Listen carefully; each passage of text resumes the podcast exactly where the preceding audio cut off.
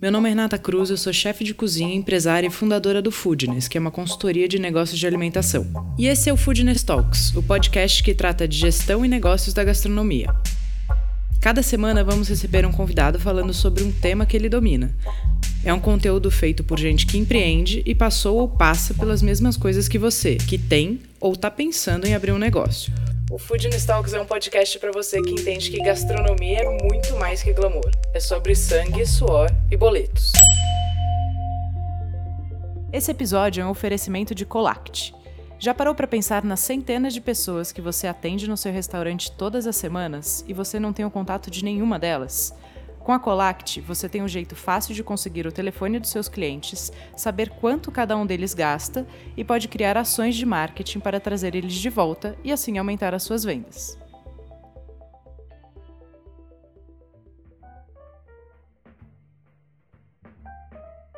A diferença entre tendência e modismo às vezes dá um nó danado na nossa cabeça. Para falar comigo sobre isso, Rafael Tonon, jornalista e escritor. Então, o episódio de hoje com Rafa Tonon, a gente vai falar um pouco de tendência. Rafa, conta um pouquinho da sua carreira, o que você faz, de onde você vem, para onde você vai. Vamos lá. Eu sou jornalista de gastronomia há sete anos, que eu escrevo basicamente sobre gastronomia. Eu comecei na Editora Abril, trabalhando para várias revistas. É, e daí, dentro de uma revista, eu comecei a tocar uma sessão de gastronomia, que foi a abertura do meu da minha paixão por essa Abriu área. o portal. É, eu queria ser crítico de cinema, na verdade. Eu tá. fiz jornalismo para ser crítico de cinema e acabei escrevendo de gastronomia. Mas não tenho nenhum arrependimento assim, da, do, de como minha carreira seguiu. É, trabalhei na Abril, depois eu trabalhei para o Paladar, trabalhei para Folha, trabalhei para assim muitas revistas no Brasil, acho que de Capricho a, a Quatro Rodas, de VIP a, sei lá, de revistas femininas a, a todos os tipos de coisa. E muitas das vezes escrevendo sobre gastronomia. Então foi tipo a coisa mais legal que eu consegui foi trabalhar com gastronomia em várias, vários lugares. E de uns tempos para cá eu comecei uma carreira entre aspas internacional, que é eu comecei a trabalhar para alguns veículos de fora é, do Brasil. Um deles é o ITER, que é o maior portal de gastronomia dos Estados Sim. Unidos. É, um outro na Europa que eu escrevo muito é o Fine Dine Lovers, que é um, é um branded content da, da, da Aquapana, para quem não conhece. É um site, um portal que fala sobre alta gastronomia, principalmente, né? Fine Dining, enfim, o nome já diz muito. É, mas nesse tempo todo eu comecei a me especializar. Eu, eu, eu essa, essa é minha experiência na vida simples, como escrevendo de comportamento um pouco, é, é o que eu sempre gostei de fazer. E na gastronomia eu encontrei uma forma de falar de comportamento e falar, contar a história de pessoas por meio da comida. Legal. Então, hoje, meu trabalho tem muito a ver com entender comportamentos e tendências para escrever matérias. Então, eu escrevo matérias sobre por que, que a gente está comendo barrinha de cereais e não outras coisas. Por que, que a gente sai de casa para comer e ter uma boa experiência ao invés de, de, de querer pedir um iFood. Tá. Ou por que, que a gente faz as duas coisas. São momentos absolutamente Exato. distintos, né? Então, eu, eu, eu digo que meu, meu trabalho me levou muito para entender esses comportamentos que tem muito a ver com tendência. Tá. Então, esse tem sido o meu foco de trabalho. Então, vamos começar a falar de tendência e modismo são coisas diferentes, certo? São muito diferentes. A gente, é, a gastronomia, como todas as áreas de conhecimento, como artes, como moda, enfim, ela segue, é, ela passa por comportamentos, por ondas, né, por, por momentos, é, e passa por tendências. Está né? Tá implícito no, no, no mercado da gastronomia falar de tendência. É, a gente está tá gravando o episódio em dezembro e é sempre o ponto que a gente começa já a pensar no ano que vem, sabe? Sim. Ah, quais são as tendências para o próximo ano? É sempre, sempre nesse momento que os, que os principais é, estúdios de, de, design, que os principais é, empresas de, de, de, análise de mercado, enfim, de tendências começam a lançar as coisas. E, e 2020 é um ano meio é, é, fechadinho, bonito, né? Um ano meio icônico para falar de tendência, né? Como a gente vai comer em 2020, é, um, é uma nova era, né? Parece. Sim, tá a manchete é ótima. Exato, né? exato. Então, é, só que a gente também tem, tem um trabalho muito de entender o que, que diferencia modismo de tendência. Tá. Modismo, para mim, tem a ver com, com, com, com, é, com coisas muito específicas e que principalmente tem relação com a comida em si. Então, paleta mexicana esse vai ser, esse vai ser um exemplo que a gente vai usar para sempre, Modismo, né? não é tendência, sabe? Porque ela, ela dita uma, um, uma moda de mercado, ela não dita necessariamente um, um, um, comportamento de mercado. Tá. A tendência tem sempre a ver, ela tem sempre um respaldo em comportamento. Tá.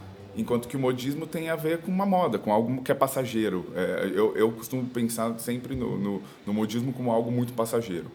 É uma onda que vem e que passa, e que acomete algumas pessoas, outras não, enfim, e que depois ela passa. Tá a tendência ela, ela tende a refletir um comportamento ou um desejo de comportamento das pessoas. Isso é bem importante a gente entender.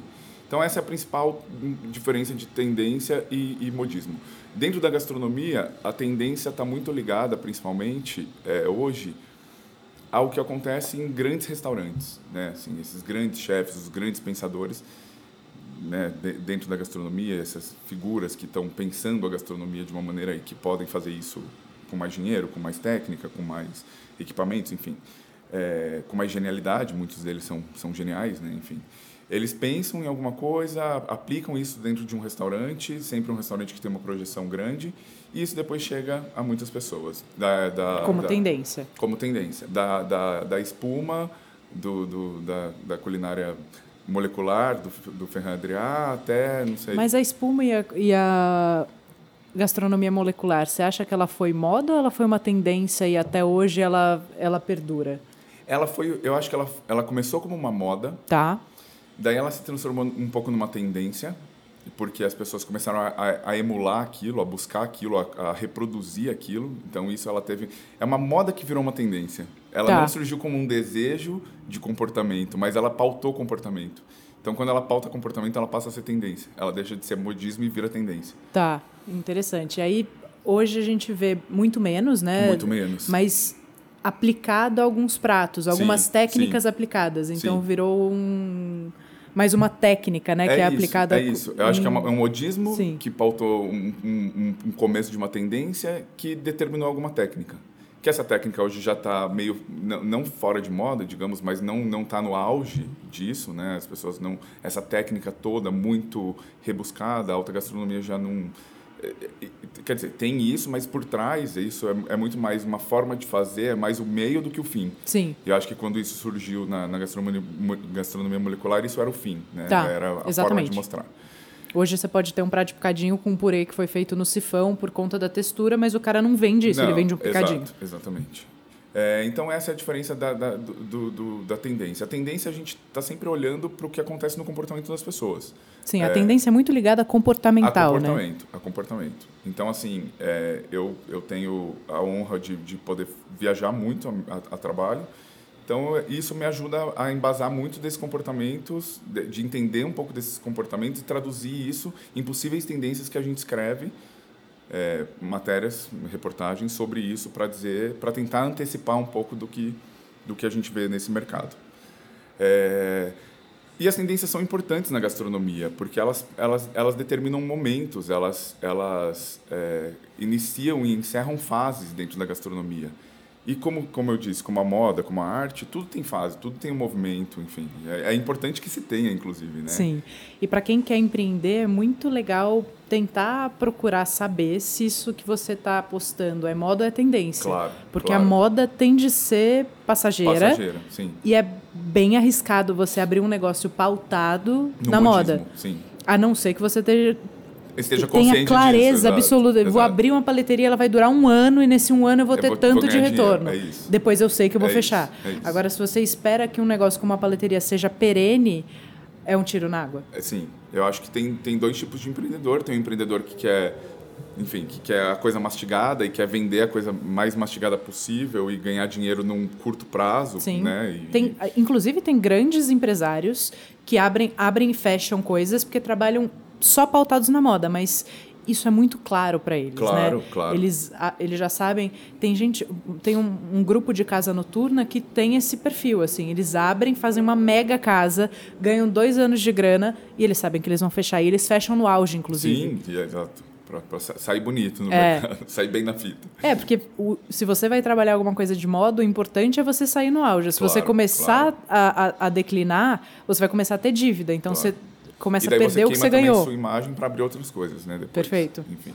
E tem o cara que quer ser perene, e daí você pensa, enfim, numa questão de, de, do que é tendência, e tentar entender essa tendência.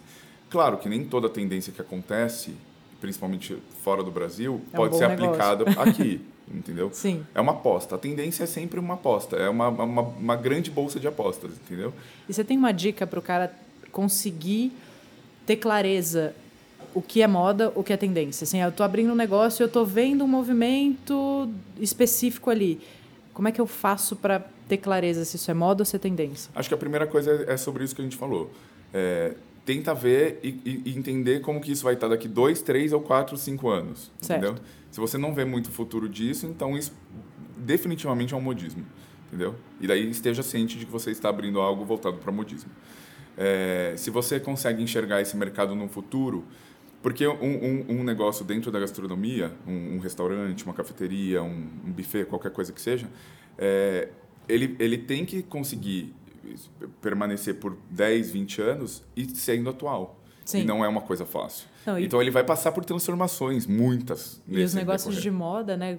Na gastronomia, no geral, a gente fala de negócios que têm o payback em dois, três anos. Então, toma muito cuidado Uhum. É com as isso, coisas de é moda. o isso. seu payback tem que ser em É meses. isso, você tem que abrir antes da moda chegar, Sim. para aproveitar a alta onda da moda, para ganhar dinheiro com isso, e em um ano fechar e não e pagar suas contas e conseguir ganhar um dinheiro e beleza, bora para frente, vou abrir a próxima. Sim. Esperar a próxima onda que vier e, e tocar prancha aqui já, já no jeito para pegar essa onda. E aí, quando entendeu? você abre o negócio, você já tem que estar pensando no próximo, É né? isso, Você- é isso. E, e você pode ter super uma carreira pautada em moda. Em modismos, Só que, assim, total. abrir uma porta, você já tem que estar pensando no, no claro, próximo. Claro, claro. É, claro. o- é um negócio. E, e a tendência é diferente. A tendência é quando você consegue entender que aquilo vai. Tá, tá, Existe uma mudança de comportamento que de abre com- um espaço. Ou que, que justifica aquele espaço, que justifica aquele modelo de negócio. Isso é uma Perfeito. tendência. E quais as tendências que você vê? Vamos falar de o quê? Próximo dois anos? É, eu acho, eu acho que a gente tem, tem, tem, tem também que separar o que é tendência de macro tendência. É, então eu vou tentar falar mais de macro tendência, porque tendência tem, sei lá, eu estava o, o Whole Foods Market acabou de lançar, enfim, é, é como eu disse, né? Estamos no começo de janeiro e a- agora que todo mundo está falando dessas próximas tendências para 2020. E daí no Whole Foods tinha a comida do oeste africano, sabe? Ah, a indústria de, de alimentação infantil vai mudar drasticamente, porque as crianças, ainda bem, já não, já não comem com o paladar infantil que a gente tinha, sabe? A gente parou de, de achar que criança tem que ter paladar infantil. Então, isso é uma tendência. Mas isso é uma tendência mais imediata, eu acho, assim, que, que a gente vai ver, enfim, que, que esse ano o mercado está apostando nisso. Não estou falando que isso não pode perdurar por mais Sim, tempo, mas as, quando eu as falo mais... crianças têm acesso, né? Elas têm acesso à informação desde muito pequenas. E então, comem, e assim, e, e você vai num restaurante hoje, você vê crianças comendo todos os tipos de comida. Sim. Assim, crianças viciadas em sushi. Quantas? Quantas? Quantas, sabe? Então, acho que, é, que é, é- isso também tem a ver com comportamento. Mas é- essa, por exemplo, é uma tendência que, que as pessoas estão apostando muito. em- o mercado está se mexendo muito em 2020 para isso. Então, assim, principalmente a, a, a indústria de alimentos. Então, de alimentos prontos para crianças pensando num paladar menos infantil. Então, assim, isso... eles já são decisores, né? É, Já são, já são. E, e isso já é uma tendência para 2020, 2021. Agora, macro tendências, que é, o- que é que eu adoro pesquisar e adoro falar, ela tem um, um, um, um rescaldo mais longo, sabe? Tá. Ela vai durar por mais tempo, assim. Ela vai ter uma, uma coisa de 10 anos. Enfim, né? Ela, ela ainda ela, vai, vai... Ela vai. Ela tem uma coisa que vai crescendo em 10 Isso. anos, depois ela se estabiliza. é isso, né? Isso, isso. É, nesse sentido, a gente tem algumas, algumas tendências que eu acho que são muito importantes. É, a primeira delas, eu, eu diria que, que a gente tem visto muito, principalmente também no Brasil, que é a questão das proteínas feitas de, de, de- de- com fonte vegetal, né? as plant-based proteínas principalmente, porque a gente começou a entender que, que a gente poderia é, substituir nossa, nossa carne ou nossa proteína proveniente de animais por outras por outros tipos de proteína. Essa é uma tendência que está muito forte. é, ela, ela virou até é, é engraçado porque essa tendência pautou um modismo, porque hoje a gente vê vai no supermercado, sei lá, 50 marcas já tem até as grandes marcas já já, Sim. já, já criaram seus hambúrgueres de proteína vegetal. As redes de hamburgueria. As redes, enfim. Então já virou um modismo meio tenden uma tendência modismo. é mas que vai pautar nosso comportamento por muito tempo. Porque, de fato. Porque não volta atrás. Não né? volta atrás. A gente não vai mais conseguir comer carne como a gente comia, pelo preço, por questão de acesso, por questão Porque a gente tem também de moral. mais acesso à informação e a gente sabe de qualidade. Agora, Exato, né, é exato. melhor você comer menos com mais qualidade e aí as pessoas de todas as classes vão, vão começar a fazer essa escolha. Exatamente. Então tem to todos esses fatores que determinam esse comportamento. Então ele é moral, ele, ele é econômico, ele é Sim. social, ele tem a ver com uma busca de qualidade, Sim, qualitativa. qualidade de vida. É, então, é- essa é uma tendência. Então, acho que isso vai vir muito forte cada vez mais. É, hambúrgueres de, de, enfim, de ervilha, de, de milhões de outras coisas. E o aumento de vegetarianos, né? Eu, eu tava fazendo uma pesquisa, eu vi que 14% dos brasileiros se denominam vegetarianos. Vegetarianos. Eu- Eu fiquei assustadíssima com É, esse é número. mui- assim. é, é um número muito... Positivamente, que Claro, eu, acho, claro. eu acho super bom, mas. É um número muito é um grande e número muito rápido. É. que cresceu muito rápido e vai crescer muito mais rápido. Mas eu acho que a gente vai começar a entender é, que a gente pode comer carne, é, é isso, assim, comer menos carne. É o Isso consumo consciente, que é diferente é, do que é- vegetarianismo. que é, é- é diferente de você ser um vegetariano, de, de, de um vegetarianismo, você vai ser flexitarian, que é o, como o mercado diz. Tá. Que é o cara meio flex. Ele vai comer carne, mas ele vai comer vez de vez em semana, quando isso. carne. Sim. Ele vai, vai ceder aos prazeres da carne com, com menos frequência, sabe? E ao mesmo tempo a gente vê o mercado de carne, né, de, de restaurantes de grelha explodindo. Sim, sim, sim. É, o que eu acho muito engraçado para a gente falar de tendência é que sempre que eu falo de uma tendência, as pessoas falam, nossa, mas eu vejo o oposto disso.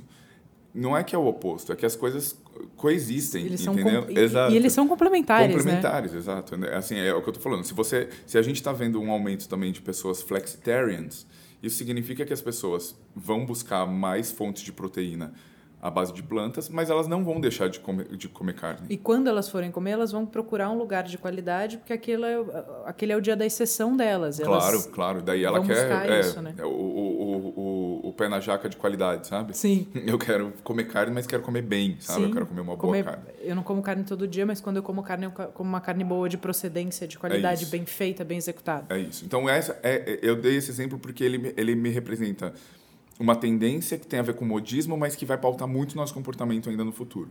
Então, esse é um exemplo perfeito quando as duas coisas se encontram. É, agora, de tendência geral, tem uma, uma tendência que eu gosto muito, que é a gente pensar no, fi, no fim das, da, das refeições, como a gente conhece. Então, até hoje, a gente pautou nossa, nossa alimentação por, principalmente, café da manhã, almoço e jantar. Né? A gente sa- tomava café, ia para a escola, voltava, almoçava, assistia a sessão da tarde, Que época boa, fazia inclusive. lição de casa, Inclusive, saudades. saudades muitas, É, e depois jantava. Enfim, a gente aprendeu que, que o... Que, que Comia o- os sucrilhos à tarde. para dar uma, uma quebrada, para matar uma fome, faz um brigadeiro, estoura uma pipoca para assistir o, a Lagoa Azul pela décima vez.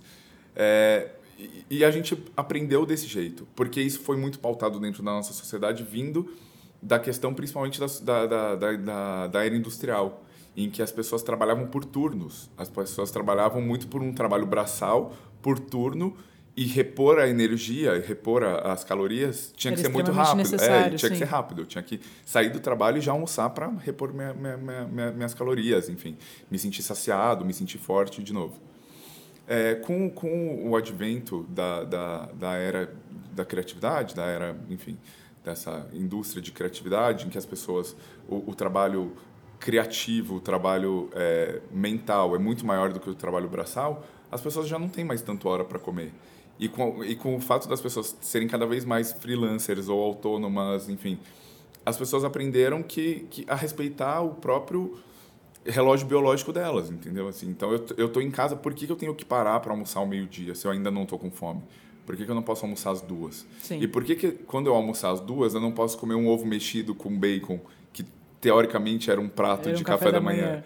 Ou por que eu não posso jantar às 5? Se eu só almocei às 11, quis fazer meio um brunch e almocei às 11, por que, que eu não posso jantar às 5? Então acho que a gente vai, vai, vai começar a questionar e quebrar eh, as linhas dessas separações de café da manhã, almoço e jantar. A gente não, não vai mais ter isso. E aí, como é que os restaurantes re- reagem a isso, você acha? Que É isso. fica o dia inteiro com cardápio eu acho que tem, tem, tem modelos. É, a gente tem o advento do, do, dos restaurantes all day, uhum. que é um conceito que surgiu muito para isso. É um restaurante que está aberto o dia todo, all day, é, para servir essas pessoas, nesses diferentes horários.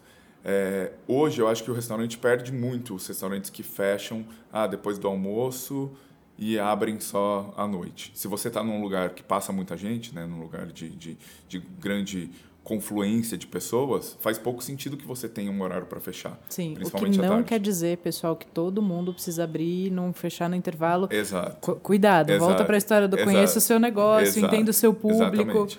E, enfim, é, acho isso muito importante. A gente não, não é todo mundo que pode ser all day. Sim. Você tem que ter uma demanda de pessoas que passem ali todo dia, então você precisa conhecer muito seu ponto né? Aonde você está localizado. Tem que saber se esse é o DNA do seu negócio também. Às vezes, também, se você é um almoço executivo numa área que tem um fluxo bizarro de empresas, não tem faz porquê, só isso exato, aí, não, não tem por que você abrir depois das três, porque Sim. essas pessoas provavelmente ainda trabalham num esquema de trabalho Sim. que elas têm um horário de almoço da meio-dia às duas. E Enfim. hoje a maioria das pessoas em polos comerciais é, funcionam assim. Funcionam Acho que vai assim. mudar muito ao vai longo mudar. dos próximos anos. Mas ainda é, o, é, o, é o estado vigente, é. ainda é o que determina. É, e no, no, no, questão, enfim, do ad, o advento dos restaurantes all day, é, teve muita gente que pensou que era só abrir as portas o tempo todo. E também não é. Também não é. Também não é. Então, assim, você ser um restaurante all day significa que você tem um cardápio que é, é flexível para atender as pessoas em qualquer horário que elas venham te visitar. Eu acho que um bom exemplo disso em São Paulo é o Futuro Refeitório. O Futuro né? Refeitório é um ótimo exemplo disso, porque você tem. É, é, isso, você tem torradas, enfim, tostas, e que você consegue pedir o dia todo. Né? Você, é uma comida que você. Por quê? Você ter um restaurante all day com menu de almoço né, é muito complexo. Sim. É uma operação muito complexa. Você teria que ter cozinheiros trabalhando o tempo todo né, para fazer um almoço, um menu de almoço, por exemplo. Sim. E o futuro consegue fazer isso com um cardápio enxuto, não é um cardápio enorme. Eu acho que o segredo é o cardápio enxuto. Sim. Para seg... qualquer coisa. Para qualquer coisa, exato. O, o segredo é o cardápio enxuto. Então, um restaurante all day não é um restaurante que tem que abre o dia todo. O restaurante all day é um restaurante que pensa no fluxo de pessoas que podem visitá-lo durante o dia todo. É diferente.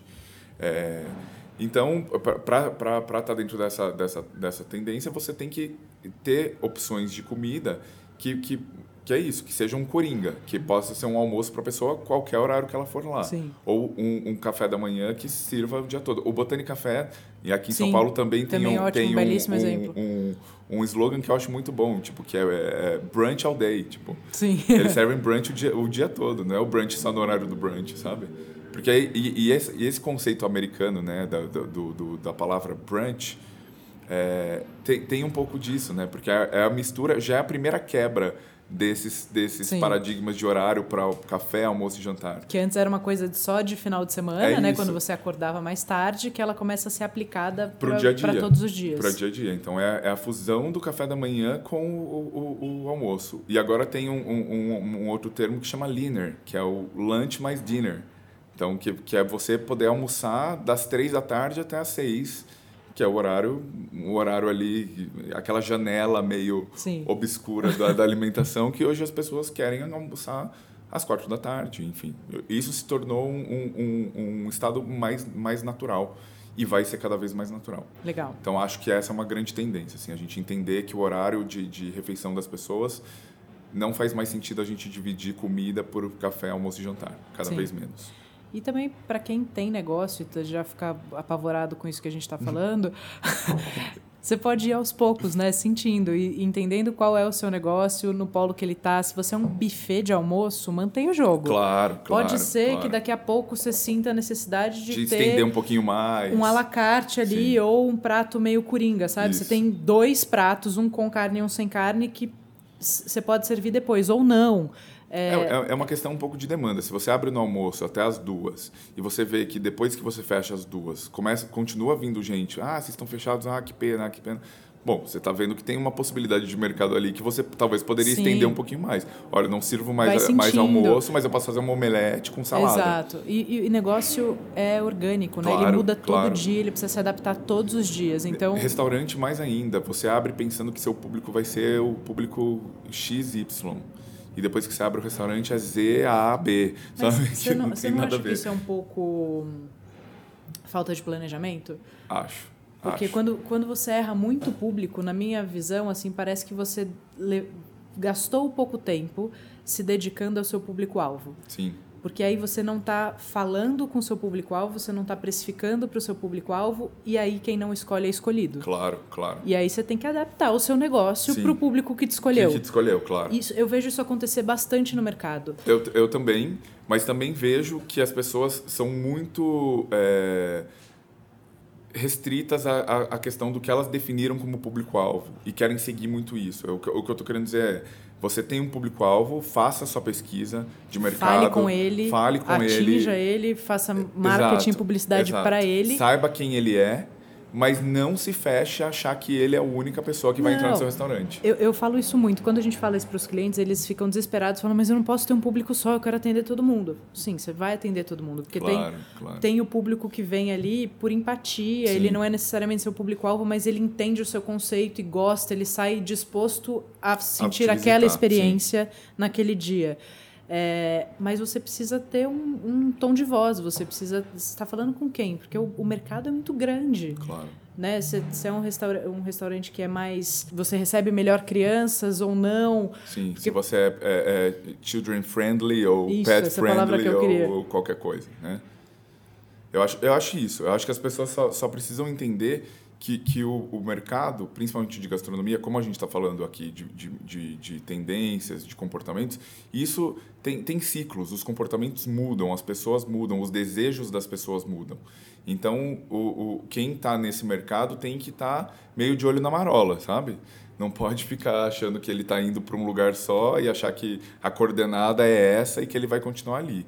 Não, ele tem que saber que o barquinho dele vai dar umas desviadinhas às vezes, mas ele tem que Vai ter o se propósito. É, sim, mas ele tem que ter o propósito e saber onde ele quer chegar para também ele não se perder no conceito, enfim, no- Sim, você- na verdade dele, na Você essência dele. o seu público e depois se adaptando e falar, ó, mas eu tenho uma oportunidade aqui também, eu posso trazer esse cara para perto. Isso tudo bem está dentro do Claro, planejamento. Agora, claro. não planejar e não definir o seu público pode ser Não, aí, muito aí você jogou um- o, o, barco no tsunami e não sabe Vamos nem para onde ir. Exato, não sabe nem para onde ir. Você vai acabar, muito provavelmente, dando de cara na areia na praia e se, se, se Depois esfolando reverter todo. isso custa muito, caro. Muito caro. Então, isso não é, de fato, a gastronomia é um mercado muito específico. Então, você precisa conhecer muito o seu público, muito o seu produto, é, enfim de, de verdade, assim, saber como, como ir, para onde ir, porque eu acho que é muito do, do, do- de entender os, os porquês, Sim. sabe?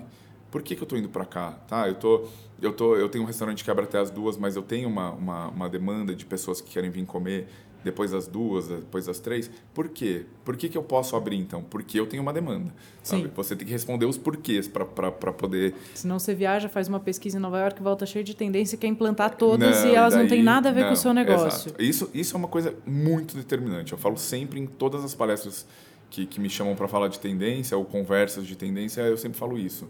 Não é porque uma tendência está acontecendo no mundo que ela é para você, sabe? Sim. Não é porque ela está todos os melhores restaurantes de Nova York estão apostando nisso e o The New York Times só escreveu uma matéria disso que isso significa que é para você. Não, isso tem que conversar com você internamente. Isso tem que falar com a sua alma, com, com a sua essência. Senão, não tem propósito. Não, você não vai conseguir implantar essa ou outra tendência porque ela não diz respeito a você, ela não, ela não traz um valor verdadeiro para você. Então, não façam isso. Tendência é para você entender se o seu negócio está indo no, no, no sentido certo. Não para você mudar o seu negócio ao bel prazer das ondas, sabe? Sim. Eu tô meio metaforicamente muito onda, né?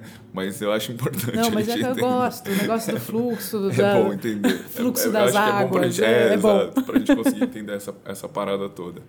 E outra tendência, enfim, é, que tem um pouco a ver com essa do, do mercado, da gente parar de, de, de dividir a refeição por, por horários de refeição pré-estabelecidas, que eu acho que é muito importante e que eu acho que é a mais determinante, é a que eu sempre defendo que para mim é a grande tendência do futuro, é a gente conseguir separar comida como obrigação nutricional e comida como prazer social.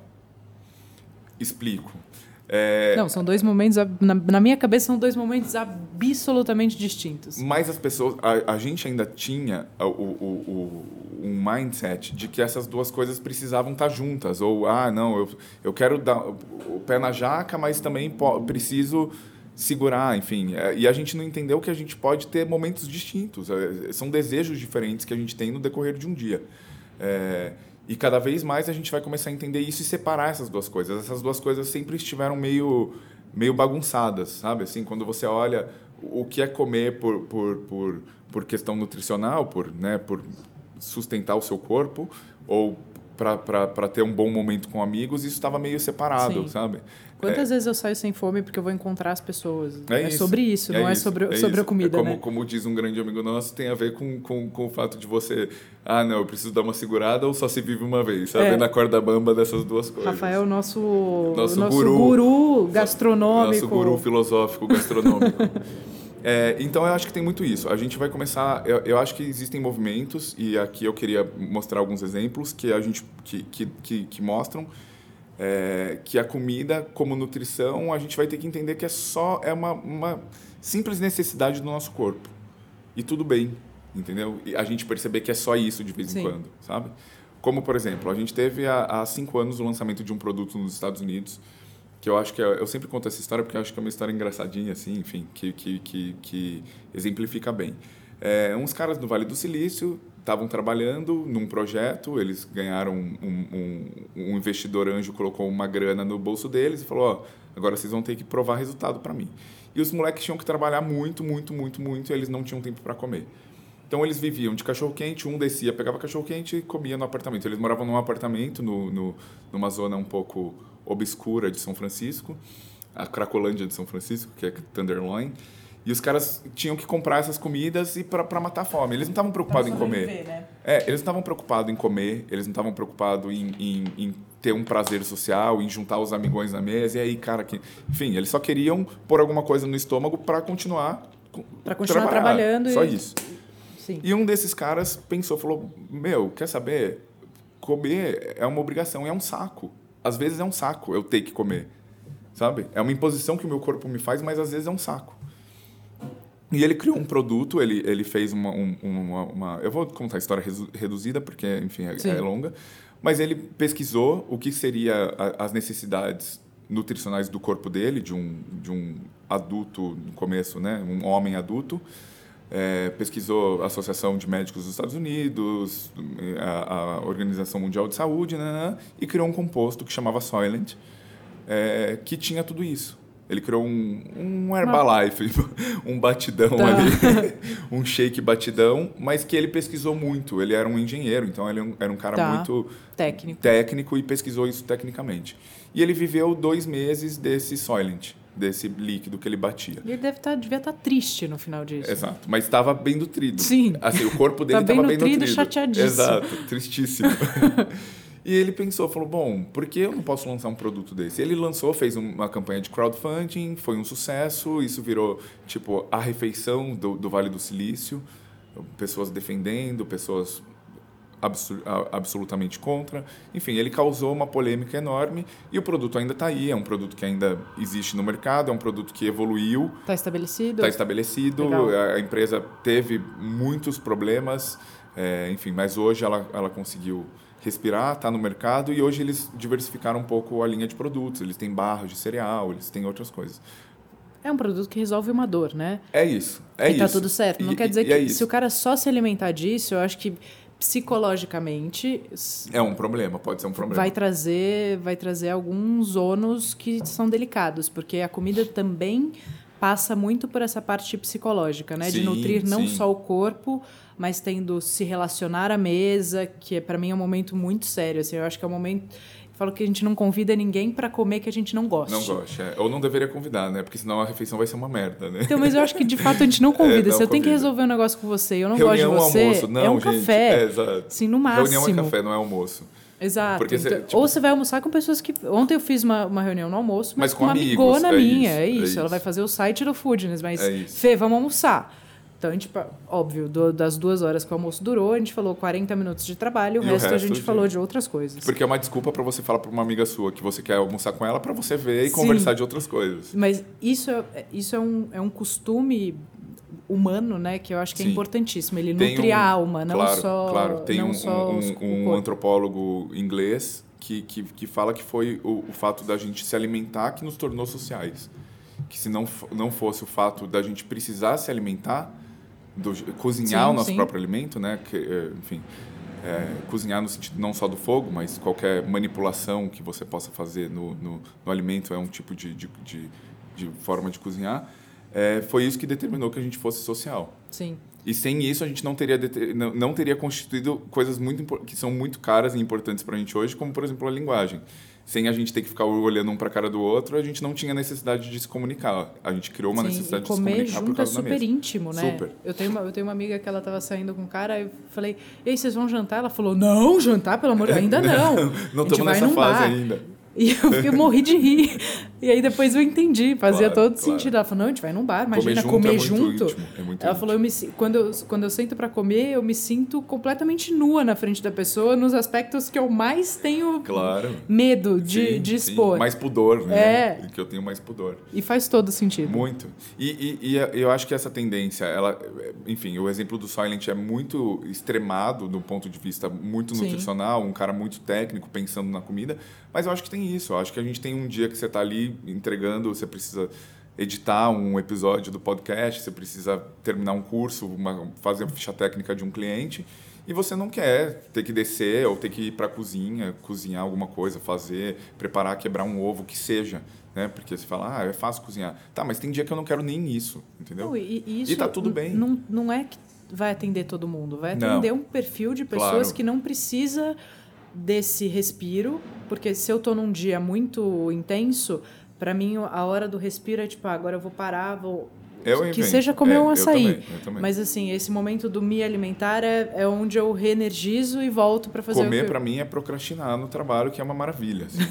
eu invento que eu tenho que comer, eu saio para a cozinha cada duas horas para dar uma procrastinada para voltar. Mas não é tá à toa que a gente tem métodos, né, que para você ter maior rendimento, você tem que ter intervalos. Sim, sim, sim. E isso funciona para claro. não é para 100% das não, pessoas. Para mim, por exemplo, funciona, para você funciona, talvez para o menino do Vale do Silício, não funciona. ele renda muito mais se, se ele, tomar um direto, shake é isso, e vambora. pau no gato, entendeu? Mas, é, e, mas o que eu tô querendo dizer é que mesmo para o menino do Vale do Silício, ele também ele pode ficar ali o dia inteiro toma, tomar um shake, ou comer uma barrinha, ou comer qualquer coisa que seja puramente nutricional e no final do dia ele encontrar os amigos dele para tomar uma cerveja e comer croquete. Sim, Ou é. sair com a namorada dele Espero que ele consiga ter uma namorada numa vida assim, mas que ele consiga sair com a namorada dele e ter um jantar num restaurante. Sim, eu acho, eu acho que o, que o que a gente precisa começar a entender é que comida ela tem dois, duas funções na nossa vida. Uma é nutrir o nosso corpo, é, é dar energia, é transformar caloria em energia. Te manter gente, vivo. Para a gente conseguir acordar e trabalhar e fazer nossas coisas. E a segunda coisa é ter prazer. Enfim, é você conseguir ir num restaurante, você ter, ter, ter, ter todo o ganho social que a comida tem.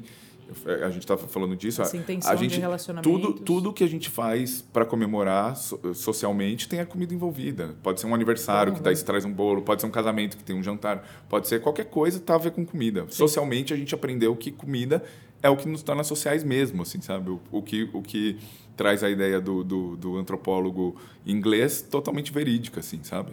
Então é isso. Eu, eu, eu, o que eu acho só é que a gente não pode demonizar o fato de, tipo, claro, tipo, as pessoas não. falam, ah, nossa, esse cara do Silent, que absurdo. Pode ser que um dia você precise só comer ou colocar alguma coisa. Porque tem dia que comer é só uma obrigação. E a, e a obrigação é chata, sabe? Você ter que ir no supermercado é chato. Um avião, uma moto, é, a galera tá animadíssima. Exato. É, pra gente ficar um pouco quieto. Mas, enfim. É, eu acho que, que, que, que a questão é que comida, quando for obrigação tudo bem, entenda como obrigação e, e vamos embora, entendeu? Sim. E daí o prazer vem depois, ou vem antes, sei lá. Você coloca aí na prioridade. É menos julgamentos, né? menos. E, e, cada coisa funciona para uma pessoa. Sim, e sim, pode ser isso sim. uma tendência claro. de existir esse produto para alguns tipos de pessoas que têm rotinas específicas. Claro, claro. E no mercado que... de gastronomia, o que eu quero dizer dessa comida de nutrição é essa, essa onda de, de, de comidas que são pensadas para isso, assim, sabe? Esses saquinhos de, de comida congelada, esses, essas comidas por, por, é, por assinatura, essas barrinhas, enfim. Existe um mercado enorme é, de, na, dentro do, do, mercado de alimentos e bebidas que as pessoas podem tirar vantagem disso. Sim. E, e criar essas coisas que são cômodas para as pessoas, que, que aplacam uma, uma necessidade e uma obrigação. Eu criei esse negócio aqui, cara, você só tira do saquinho, põe no micro-ondas dois minutos e você vai comer. É, ela pode estar bem saborosa, a comida pode estar saborosa, gostosa, ter nutriente, mas o importante é, é, é nutrir, matar a sua fome e nutrir o seu corpo naquele momento. Perfeito. O que não significa que você não possa sair depois e ir num restaurante ter uma puta experiência. Que aí é a comida nutricional versus o prazer social. O versus Co o prazer coisas social. Coisas absolutamente diferentes. Experiência, Rafa. Eu, eu gravei com o Rafa da Spirit falando de, de experiência, mas eu queria que você me dissesse um pouco se você vê a experiência ganhando um espaço, assim, que ela, ela é uma tendência, não só mais o prato, mas o contexto o no geral? Eu acho que sim, assim, exatamente do que a gente está falando. Se a gente falar, se, se, pensarmos na questão da comida nutricional e da comida com o prazer social, quando a gente for buscar esse prazer social, é, ele vai ter que ter muito mais sentido, né? Eu... O que não significa ter elefantes amestrados, né? Eu não, falei isso. Significa de a, a experiência ela pode ser é, ir a um restaurante clássico e comer a mesma coisa, igualzinho eu comia quando eu era criança, Sim. com o mesmo garçom que atendia quando eu ia com meu pai. Total. Isso é uma mega experiência. Claro, que claro.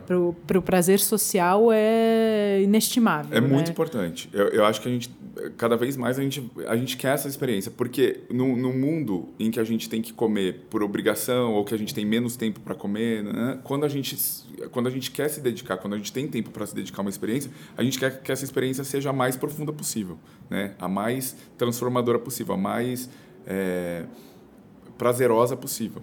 E tem, e tem vários tipos, né? Às vezes, quando você está num grupo de amigos, a experiência que você espera não é aquele garçom palestrante. Não, que, pelo que amor de Deus. Está indicando todo. Ah, não, hoje eu quero. Eu, eu, lembro quando eu comecei a trabalhar com, né, em restaurante e tal, aí tinha muito menu degustação, não sei o quê. Umas amigas minhas falaram de, ah, vamos sair para jantar? Vamos, Renata a gente quer comer uma comida que a gente não precise pensar. Exato. Exato. Eu achei maravilhoso. não, preciso, não preciso querer entender o que, que é a Exato. comida. Exato. Vamos ir comer um macarrão em algum lugar, tá tudo certo.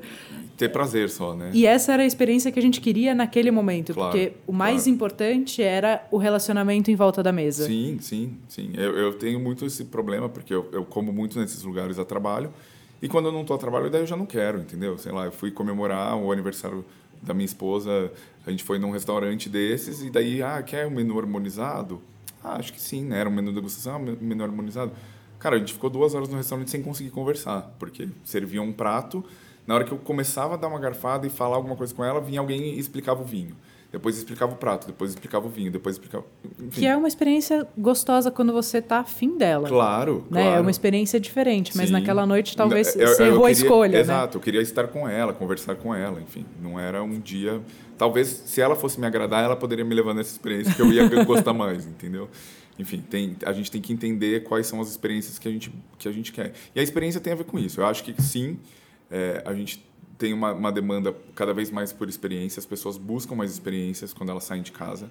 É, a gente tem que lembrar que comer, sair para comer também é lazer. Sim. Né? A, gente, a gente não pode esquecer nunca disso.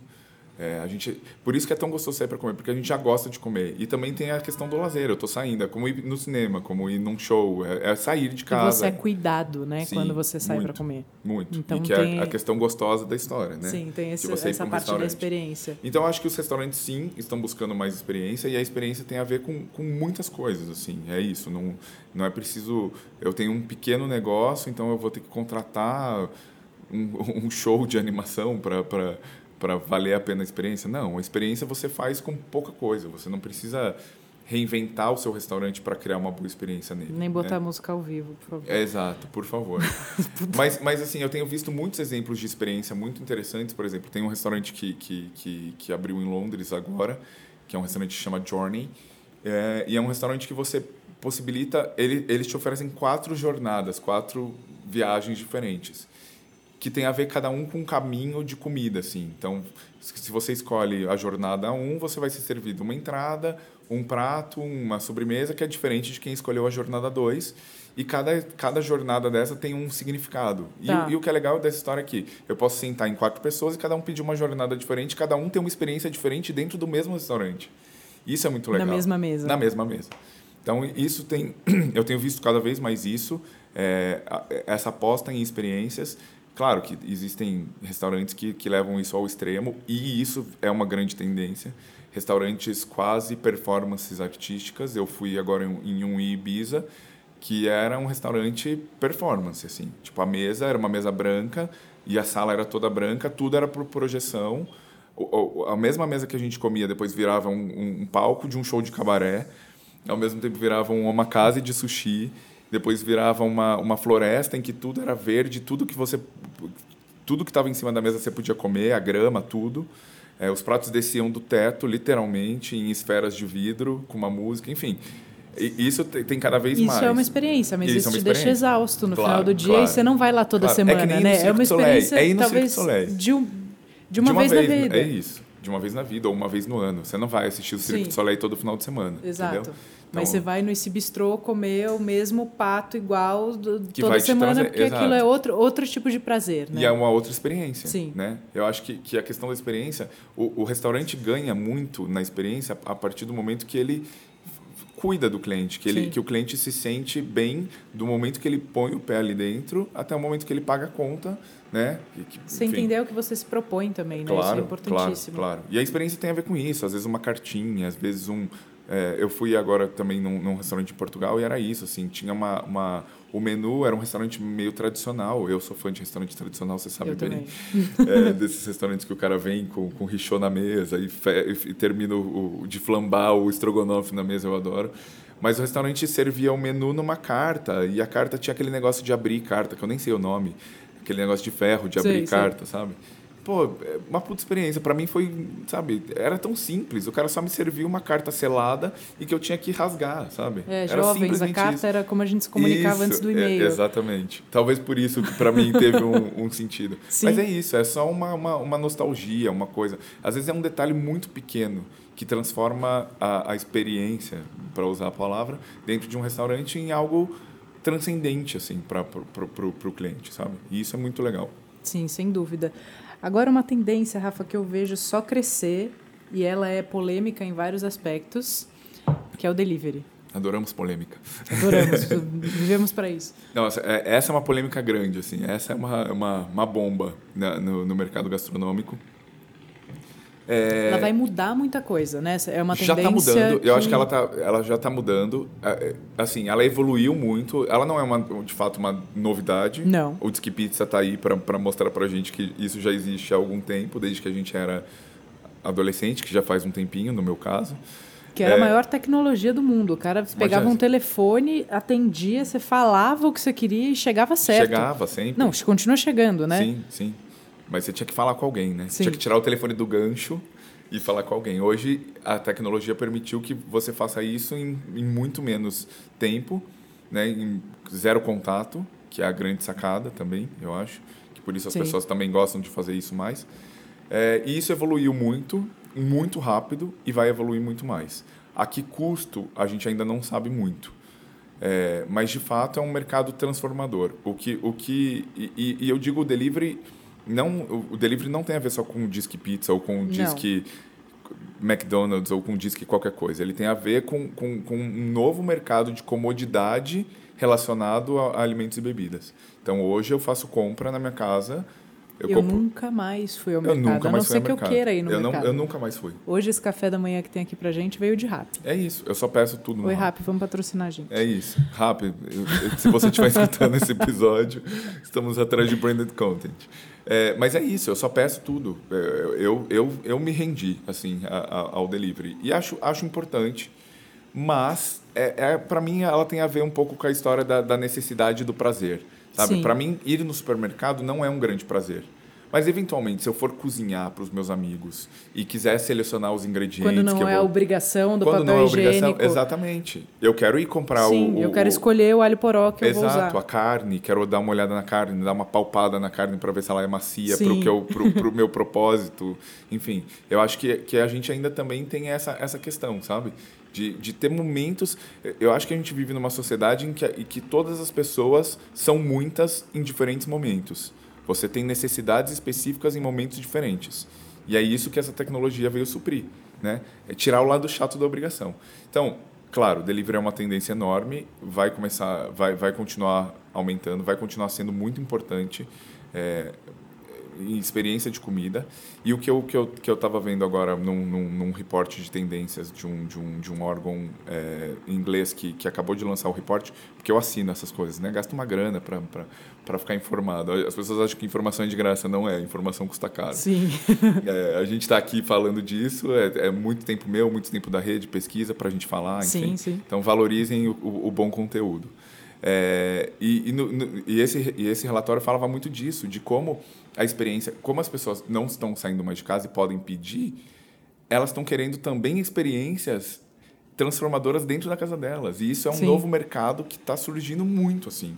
Então não significa trazer a comida de qualquer forma. Não é só porque eu estou pedindo a comida em casa que eu aceito qualquer coisa. Sim, claro. Sabe? As pessoas, é, é, eu acho que a gente vai, vai entrar principalmente nesse, nesse próximo ano a entender que a gente não é porque eu peço delivery que eu não quero ter uma boa experiência. Como é, eu ia te falar exatamente isso agora. Como é que eu trago a experiência para o delivery? Né? Eu que sou empreendedor, como é que eu faço a experiência chegar no meu cliente através do motoboy? Eu acho que tem muita coisa que você pode fazer. Tem muita oportunidade bacana. Muita, muita. É assim, Não é é, socar o grande comida mercado. numa caixa. É o grande mercado, Sim. sabe? Que quem entender isso vai, vai... Porque assim, é isso que eu tô falando. O mercado de, de delivery está crescendo muito, todo mundo está entrando nessa. Mas não é todo mundo que sobrevive, né? Sim. As tendências também trazem isso. E você se adaptar, porque querendo ou não, o delivery vai tirar comensal da cadeira.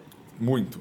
Isso acho que tem, que- tem Vai que tirar ele do restaurante. Vai tirar né? ele do Vai tirar restaurante. ele do restaurante. Por mil coisas, Sim, por custo, sim, sim. por não poder beber, por, por mil, por mil E- motivos. E, e é isso, assim, a gente falou da polêmica desse assunto, eu não quero, assim, eu estou apresentando as tendências, não vou fazer análises dela, mas assim, a, a que custo isso vai trazer isso, tem, vai ter uma, uma mudança no mercado muito considerável. Sim, é uma sabe? adaptabilidade, É, né? é. Aquela E história que a gente falou no horríveis começo. disso e tem lados bons, enfim, como tudo, como Sim, qualquer mas, mas é uma tendência e eu não vejo isso Não- retroagindo. no turning assim. back, É, assim, eu acho que isso vai crescer cada vez Claro, mais. claro.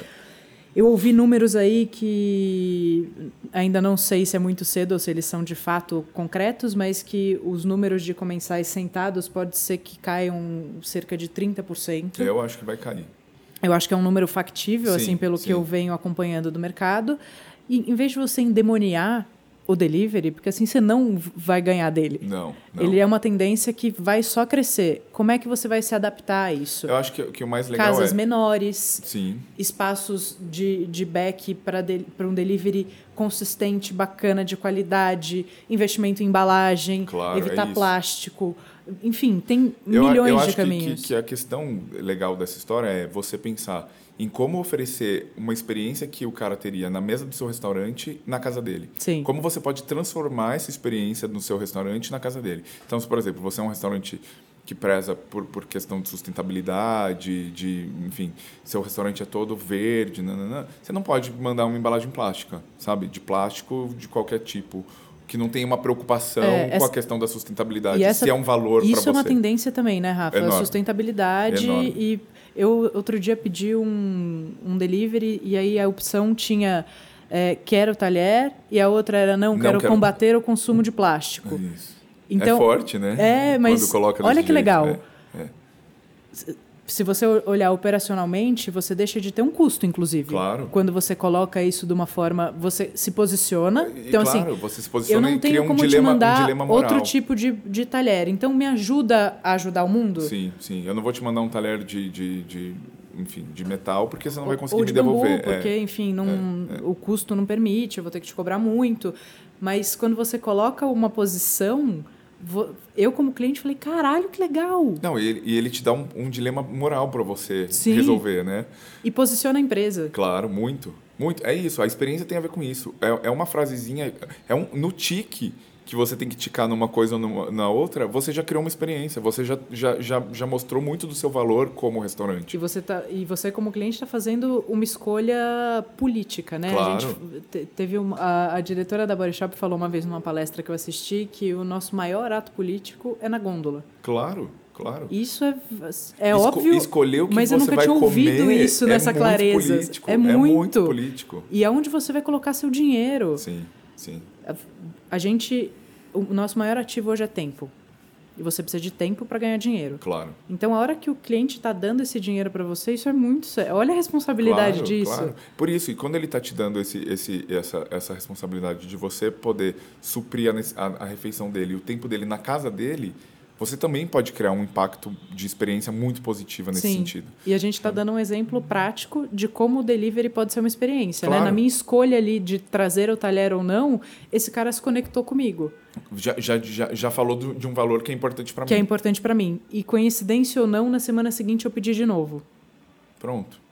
Eu, eu tenho um Muito amigo que tem provavelmente uma... pelo impacto que isso me gerou. Eu tenho um amigo que tem uma churrascaria e, e, ele, ele serve rodízio. É uma churrascaria de rodízio. Família do Sul, pioneiros do rodízio e tal. E daí ele, ele pensou, ele falou, bom, como que eu vou oferecer um rodízio num delivery, né? E daí ele criou uma caixa, que é uma caixa toda bonita, que vem os cortes de quatro carnes diferentes, todas separadas, com, com arroz separado, com batata separada. Enfim, ele, tá, ele, ele tentou adaptar o que ele serviria no restaurante como um rodízio, que é uma ideia de que você pode comer diferentes cortes de carne, dentro da experiência de rodízio dele. E então você... você- não pede, você não pede tipo a maminha fatiada com arroz, você pede rodízio completo. Tá, e vem legal. para a família, sabe? Isso é entender o negócio dele, né? É isso, é entender. Às vezes, quando é você tem um experiência que ele tem no restaurante, restaurante na é. casa da pessoa. Quando você tem um restaurante, fala como é que eu vou fazer viagem disso aqui. Você não precisa ter o cardápio inteiro. Não, Acho que tem dois não. pontos importantes para você escolher o, seu, o cardápio que você vai adaptar para viagem. Um, produtos que viajam bem. Sim, que é primordial. Dois, curva ABC. Olha a sua curva ABC, você não precisa ter os 20 pratos do cardápio, você pode ter três. Sim. Os pratos que eu mais vendo e os que viajam melhor viajam são bem, esses. claro. Então eu vou apostar nesses. Tá crescendo, você pode aumentar. Mas é uma dica importante, talvez, para eu acho começar. que o do Viaja Bem é muito importante porque ela diz respeito do que você entende como comida. Porque se você. Ah, eu, eu tenho uma brusqueta que, que eu vendo pra caramba no restaurante. e Eu vou colocar no delivery uma brusqueta de tomate. Cara, isso não vai chegar para pessoa como uma brusqueta. A não ser que você mande desmontado e crie uma Sim, experiência claro, com guia de claro. como a pessoa monta, Monta aquilo. Isso aquilo. pode ser muito legal. Muito legal. A Brás faz isso no- na, na, na pizza caprese. Sim. que ela que não entregava a pizza Ca- caprese por um tempão é um sucesso da Brasa eu acho que é Sim. uma das pizzas mais mais pedidas e, e todo mundo reclamava bom eu quero a caprese mas daí eles pô mas não consigo porque a pizza vai chegar desmontada na sua casa bom vamos criar uma experiência então vem o queijo cortado o tomate cortado o, o manjericão separado chega uma pizza e você tem que montar na sua casa sabe Que é uma baita experiência. é uma Imagina, baita as crianças experiência. devem pirar. pirar vem aqui filho fazer a pizza comigo entendeu então só que o Transformou fator uma dificuldade, né, uma dor, num, num puta, uma puta estratégia de numa marketing. puta experiência. E, e o que eu acho que é importante dessa história é também não cedeu a, uma, a, uma justi- a, um, a um pedido do cliente a qualquer custo. Não. Porque assim, ah, não, eu tenho a brusqueta, ah, mas todos os meus clientes pedem. Cara, você vai criar um problema de reclamação enorme. Porque todas as vão brusquetas vão, reclamar. chegar desmontadas e todo mundo vai ligar para reclamar. Ou seja, qual que é, qual que é o, o intuito de, de servir uma coisa que você não acredita, sabe? Que, que não é o que você serve no seu restaurante. Eu acho que, que, que a, o- o- a maioria dos donos de restaurante não fazem. Eles colocam um delivery e eles não pedem a comida que eles, que eles servem. Eles não sabem como que a Sim. comida chega para o cliente. Então, a primeira coisa, se você for fazer delivery, esteja na sua casa e peça a comida do seu restaurante. Antes Mande que qualquer amigos, peça Exato, feedback, isso é exato. importantíssimo. Saiba como essa comida chega, porque senão, enfim, é, o delivery é uma tendência, é, é um, é um movimento super importante, mas para quem faz bem, né? Porque é, co- como você você está tirando todos os, os os, os atrativos, né? Os, enfim, os, os outros atrativos que você tem num restaurante, que é serviço, que é a gentileza do garçom, que é um sorriso. Você está tirando tudo isso da equação, então você só tem a comida. Então, se você também não não apostar e não fizer a boa comida, não servir a boa comida, você perdeu o cliente ali. Você Sim. só tem um, um, um, um tiro, né, para acertar a, o, o, é a só a comida, é né? Só você a comida, não tem o você resto. não tem o resto. Então, faça que essa comida chegue bem para o seu cliente. Quer dizer, volto, eu acho que você tem o resto, mas você tem que descobrir qual é o caminho do resto. Claro. Porque não é óbvio como o atendimento. Não, não é. Não é. Então, eu, eu tive uma outra experiência muito legal. É, eu não estava comendo arroz, eu estava numa dieta específica e aí eu queria comer um poke, aí eu pedi o poke sem arroz. Pelo aplicativo tal, o cara do restaurante me ligou, falou: Olha só, a gente tem um espaguete de abobrinha, não posso trocar o arroz pelo espaguete de abobrinha? Você gosta? Eu falei: Nossa, ótimo! Adoro, pode mandar. E foi incrível. Era um pouco vegetariano que veio, em vez de arroz, veio espaguete de abobrinha. E foi ótimo. É uma sensibilidade do, do, do, E ó, do cara de olha que entender. experiência. É. Isso é atendimento. É. Né? Que é isso. Mesmo que você tenha um delivery, você- e aí tem outro caminho né, de tendência, que é ter coisas que são estritamente de delivery, você não Claro. tem porta aberta. Sim. Mas olha como atendimento, treinamento e conhecer o cliente e o produto é importante. Claro, e, e é assim, mesmo que você tenha um restaurante que não tem atendimento, que seja esses restaurantes modernos só para delivery, ghost kitchens, enfim, dark kitchens, chame do que quiser, é, isso não significa que você não atende. Ah, eu não atendo cliente. Não, você não atende cliente no restaurante. Você continua atendendo cliente. Isso não significa que não tem experiência, É né? A experiência está lá E o tempo isso não todo. significa que não tem atendimento, que não tem serviço. Sim. Tem serviço. Você só não tem serviço no restaurante, que é diferente. É um outro tipo de serviço. E a gente vai começar a entender também é, no delivery as, como aplicar o serviço do seu restaurante, enfim, os seus valores como restaurante em outras formas, que é a questão pri- primordial. Sim, perfeito. Eu acho que, que, que para a gente, enfim, encerrar a questão de, de tendências, para a gente explicar de uma maneira geral, é qualquer tendência, qualquer movimento que você faça dentro do seu restaurante, ele tem que partir de uma essência, sabe? Do que você acredita, do seu valor. Você nunca pode perder de vista o seu valor por, por modismo nenhum, por tendência nenhuma. Ah, isso é uma grande tendência, isso... Ah, eu tenho que servir no, no restaurante. Se, se, se sempre foi um, um valor do seu restaurante, o tipo de serviço que você faz, o tipo de atendimento que você faz, você vai ter que fazer isso no delivery, ser uma marca também no seu delivery. Você vai ter que encontrar o caminho de entregar essa experiência pelo delivery. Exatamente. Seja uma cartinha, seja um, um- qualquer coisa, Perfeito. mas você vai ter que fazer isso. Então, assim, entenda qual que é o seu valor, qual que é a sua essência do seu negócio e adapte ele às, às tendências ou até a um modismo, se você quiser seguir modismo, mas nunca deixando de lado o que você entende, o que é o seu propósito, o seu valor e a sua essência. Senão, é, para a gastronomia é muito simples. É, Negócio sem, sem essência, sem valor, não sobrevive. Independente seja delivery, pode ser daqui 20 anos, pode ser 2050, quando a gente já está começando a pensar nas tendências de 2050, enfim. Nenhum, nenhum negócio sobrevive se não tiver uma essência e uma verdade muito bem definida. Então, mais uma vez, não tem milagre. Conheça o seu negócio, saiba Sempre. por que você está fazendo o que você faz e a partir daí você consegue colocar experiência, colocar tendência, eventualmente até modismo Dentro do seu negócio. dentro da sua verdade. É isso. Rafa, muito obrigada. Obrigado a você.